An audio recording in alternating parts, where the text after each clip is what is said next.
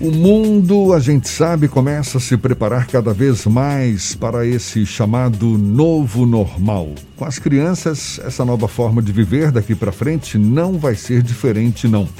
Agora, como a rotina de aulas remotas, por exemplo, ou então essa mudança na forma do lazer, como é que isso tudo provoca consequências na hora de retomar esse novo normal?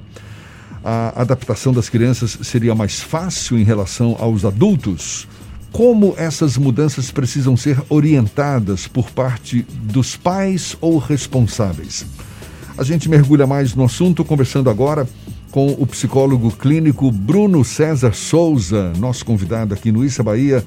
Muito obrigado por aceitar nosso convite. Seja bem-vindo. Bom dia, Bruno. É, bom dia, eu que agradeço pelo convite. Bom dia a todos os ouvintes da tarde.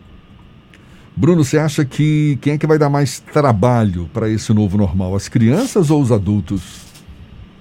É, eu acho que o trabalho maior vai estar em quem não tiver uma, uma coerência sobre o que está acontecendo, porque as crianças elas tendem a responder muito bem quando o universo delas está explicado por, pelos pais, pelos professores, por, pelos familiares de maneira geral. Um, uma grande questão para elas é que elas não têm a mesma compreensão que um adulto teoricamente tem do mundo. Então, quando elas encontram um mundo que foi bem explicado pelos pais, com coerência, porque é difícil explicar o que, que vai acontecer, a gente não sabe. Mas uma criança ela consegue perceber quando aquilo está sendo explicado com honestidade, em que você vai descrevendo o que é essa mudança, quais são as possíveis é, demandas de uma volta. Então, se isso for bem explicado para ela, se for coerentemente explicado, a tendência é que as crianças tenham mais facilidade que a gente, realmente. É, você tocou em pontos importantes, a questão da honestidade e da real percepção do que está acontecendo. Você acha que os adultos estão preparados para ensinar para as crianças esse novo normal? Eu não sei lhe dizer se eles estão preparados, porque isso depende de cada adulto, de cada situação. Mas a gente pode tentar é, mostrar alguns caminhos. E um principal, uma coisa que sempre vai funcionar bem com, com crianças, é que você seja honesto no sentido de quais são as expectativas. Quando é que a escola volta? Filho, eu não sei. Ou filha, eu não sei quando é que a escola volta. Mas quando ela voltar, quais são as, as possíveis coisas que vocês vão ter que fazer lá? Então, trabalhar a ideia de distanciamento social, retrabalhar a ideia de etiqueta. Outro dia eu estava conversando com um colega e ele me contando que estava entrando num, num, elevador desse de, de consultório e estava com a cabeça baixa no celular. Quando ele estava entrando, ele levou uma mãozada na, na, no rosto. Uma mulher, sai daqui, eu já estou aqui dentro. É, e ele estava me contando isso meio perplexo. Então, essas etiquetas sociais, todas elas vão ser refeitas. Então, em escola, em restaurante, é, no, no, no, parquinho, no play. Então, trabalhar com as crianças, coisas que elas já foram trabalhadas ao longo da vida e que elas vão precisar repensar. Como é que eu cumprimento um amigo? Como vai estar diante de uma professora, principalmente num, num, ali na, na primeira infância, na segunda, sem poder abraçar, sem poder beijar, sem poder estar em contato físico com colegas. Então, é preciso, independente de saber quando vamos voltar, já ir trabalhando com as crianças esse novo ambiente que elas vão ter que estar por um tempo.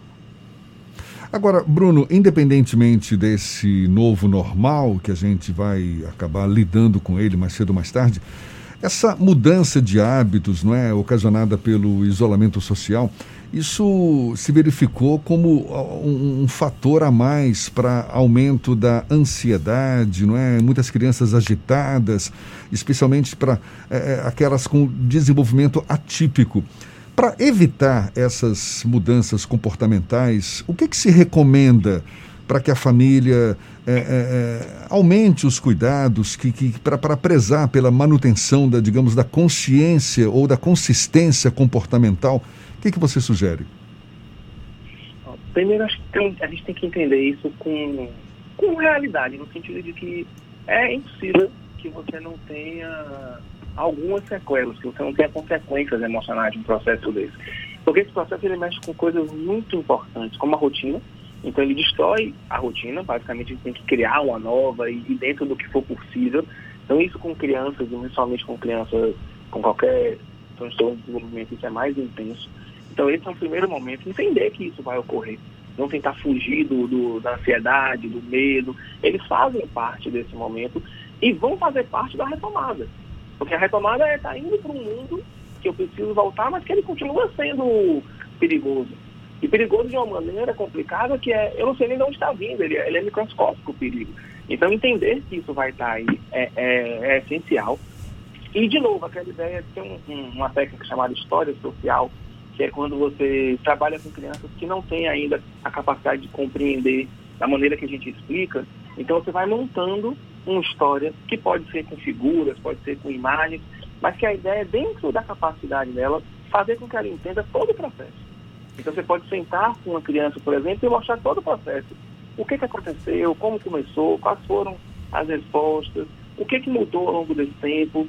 É, algumas pessoas me perguntam de vez em quando, Bruno, o que, que você acha em relação à escola, ela voltar, ela não voltar? É, ou então, shoppings abriram, a gente leva criança, não leva. Eu sempre digo eles que isso é uma resposta muito mais é, da área médica do que da psicologia, mas do ponto de vista psicológico, é importante a gente mostrar às crianças os ciclos, no sentido de começou uma pandemia, houve um afastamento social, ocorreram diversas, diversos problemas, mas a gente volta. Então, às vezes, um passeio com toda segurança, hoje em dia, com um pouco mais de flexibilidade, é uma boa ferramenta para que a criança perceba que o mundo não acabou, a vida não parou, as pessoas continuam lá fora. Então, ter alguns acessos. Por exemplo, outro dia, é, minha filha, por exemplo, ela estava querendo ir ao shopping. Eu falei, não, vamos com ela num horário que seja o mais vazio possível, entrar e sair. Só para que ela tenha uma noção de que, ó, a vida continuou. Então, depois de uma pancada dessa, a gente está voltando. Então, essa história social é importante mostrar já o futuro. Mesmo que a gente não tenha certeza de como vai ser, a gente tem certeza que o mundo vai voltar a funcionar. Porque não tem outra opção. Então, de uma forma ou de outra, como já aconteceu em outras pandemias, o mundo vai voltar a funcionar. Então, esse é um processo legal de colocar numa, numa história que você conta a criança passando essa fase não, se contando como vai ser o retorno. Bruno, o, o um, um, grande desafio do processo de aprendizado de crianças é a questão da sociabilidade. A escola é utilizada como um dos espaços de sociabilidade por parte desses, dessas crianças, dessas pessoas que estão apenas nessa primeira fase da vida. E essa sociabilidade, de alguma forma, acabou sendo temporariamente suspensa ou interrompida por conta do distanciamento social. Isso pode ter um impacto de longo prazo na formação da sociabilidade dessas crianças, principalmente aquelas que ainda estão na primeira infância? Pode sim, isso sem, sem sombra de dúvida, a sociabilidade é a grande dor da, da pandemia. Porque nós somos seres sociais e as crianças, elas aprendem o, o mais básico da vida através da interação, através da percepção do outro. É, elas tiveram como bônus, muitas delas, a presença dos pais mais frequente, a família, uma possibilidade de ser vista pelos pais que elas não tinham no dia a dia normal. Mas essa sociabilidade, ela sem sombra de dúvida, pode trazer problemas no futuro. É, porque essa é a base, essa é a base da, da construção de um ser humano. É interagir com outros seres humanos, interagir com seres humanos que estão no mesmo nível cognitivo e emocional dele. Mas se as crianças tenham tido a presença maior, às vezes, do, dos pais, às vezes, os avós também estão juntos, ela perdeu uma boa parte daquela interação com um colega, com alguém que está na mesma idade, com alguém que está dividindo as mesmas conquistas, as mesmas buscas. Então, sem sombra de dúvida, esse é um dos grandes, é, uma das grandes sequelas que a pandemia vai deixar, que é um, um, um certo medo do social. Eu diria que mais, além do afastamento, é, o social se tornou algo perigoso. Então, receber um abraço, receber um presente, se a gente for pensar nisso, é, você recebe, às vezes, durante a pandemia, alguns coleguinhas fazem bolo virtual, mandam um cupcake para casa. Aquilo chega e, via de regra, é um presente de um amigo que está chegando. Você quer ver, quer mexer, peraí, calma, vamos higienizar primeiro, passa álcool em tudo. Então, o social ele se tornou um, um indício de perigo e não vai deixar de ser no retorno. Então, além do isolamento, é, as crianças também, os adolescentes, vão lidar com essa sensação que é muito ruim, que é de o outro ele, ele é um perigo, o outro ele pode ser um perigo para mim. Então, sem sombra de dúvida, essa é um, uma das grandes questões a se trabalhar, tanto nas escolas, quanto nas famílias, quanto com os psicólogos e psiquiatras.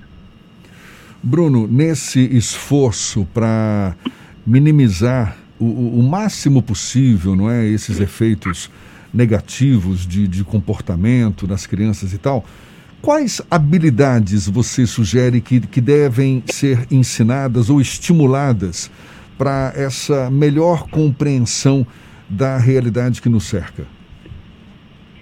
Uma habilidade essencial para você compreender a realidade é você ter a capacidade de, de verbalizar, de traduzir o que você está sentindo.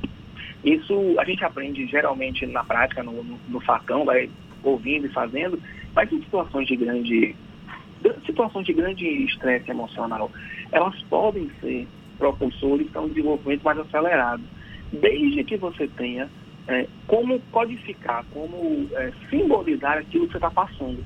Então, uma habilidade essencial para ser treinada, isso aí vale para as escolas, vale para os profissionais, e essencialmente para as famílias, é a de conseguir puxar essa criança para algumas conversas ou para algumas atividades, pode ser através de filmes, filme dá essa possibilidade, é, conversas, essa história social que eu falei, mas fazer com que elas sejam capazes de entender quais foram os sentimentos ali. Então, o que foi medo, o que foi a tristeza, o que foi a raiva, o que foi frustração. É, algumas crianças passaram por experiências piores do que a outra por questões sociais, por desigualdade, às vezes por simplesmente alguns episódios estavam marcados. Então, uma criança que tinha um grande aniversário marcado para um, um momento e não pôde ocorrer. Ah, ela compreendeu. Mas o que, é que ela sentiu com isso? Como é que a gente trabalha essa frustração? Então, uma ferramenta muito boa para situações de crise é que você seja capaz de trazer à tona, de maneira clara, dentro da, da, da linguagem da criança, o que é que ela sentiu, como é que ela lida com aquele sentimento, o que é que ela faz. E essa é uma pergunta que eu ouço muito dos pais, mas na maior parte das vezes, o que a gente faz com o sentimento é ter um colo. Porque existem sentimentos que você não tem muito o que fazer. Eu estou triste porque é, meu aniversário foi adiado. O que você faz com isso? Você fica triste. É uma resposta natural e, e, humana. A diferença aí é quando eu tenho consciência do que eu estou sentindo a tristeza, do porquê que eu estou sentindo, e eu tenho um suporte para passar por isso. Os sentimentos, eles têm uma coisa muito bonita, que é... Eles oscilam com muita frequência, eles duram pouco. Se eles vierem, forem sentidos, forem aceitos sentir, depois eles vão se embora. E não fica aquela marca da criança, nem, nem no adulto. Se esse caminho não é permitido, quase é um caminho de fluir essa, esse sentimento. Se ele não é permitido, aí a gente tem mais problemas. Essa tristeza vai desaparecer depois em outro lugar. É, tá dado o toque, saber ressignificar essas experiências todas que a gente está vivenciando, não é? Olha, muito obrigado, Bruno César Souza, psicólogo clínico dando essa luz aí para gente que está vivenciando né, esse momento aí tão desafiador. Muito obrigado mais uma vez pela sua disponibilidade. Bom dia e até uma próxima, Bruno. Bom dia, muito obrigado.